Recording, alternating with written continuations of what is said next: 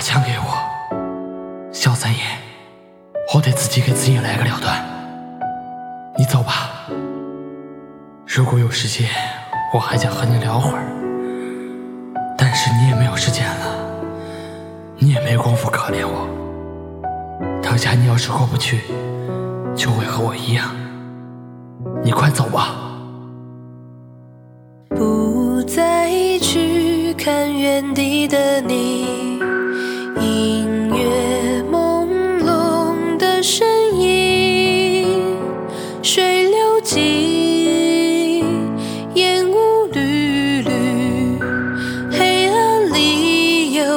什么藏匿？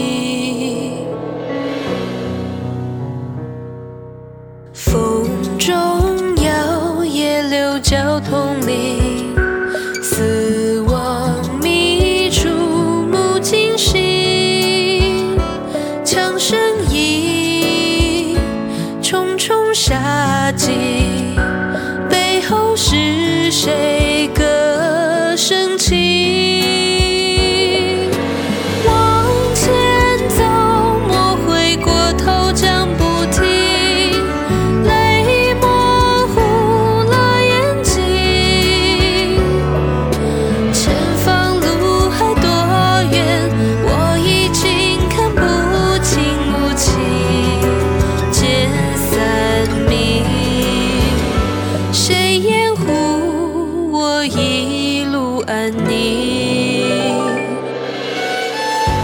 你想学你三叔啊？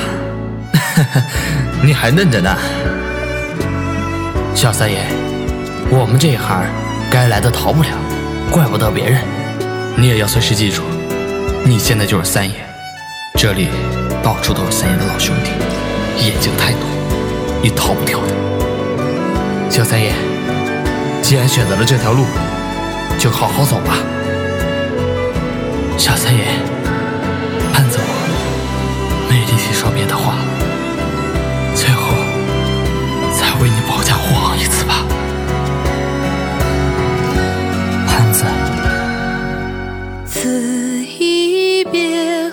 再见无期，明知却还想自己，莫惊醒，挥散过去，可笑当初天真好奇。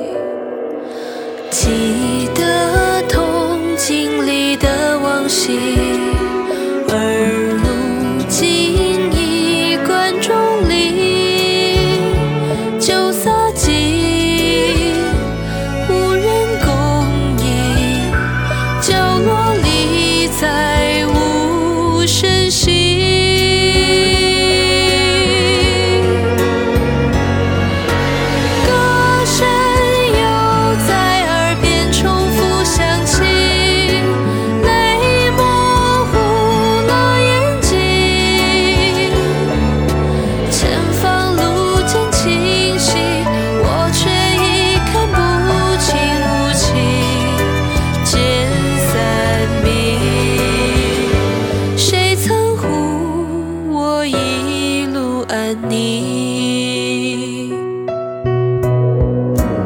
之后的分散治疗，我没有什么记忆。不可否认，逃出张家鼓楼的狂喜，冲淡了对应于潘子死亡的悲切。但是，等我缓过来，一想起潘子，我始终觉得那不是真的。在回来后大概三个月的时候，我为潘子举行了一场很小的葬礼，做了一个小小的追悼会。那哥们人呢？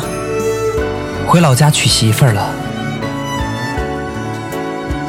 这是我认为的潘子最好的结局了。他本来有机会脱离这个圈子的，但他却选择了一条老路。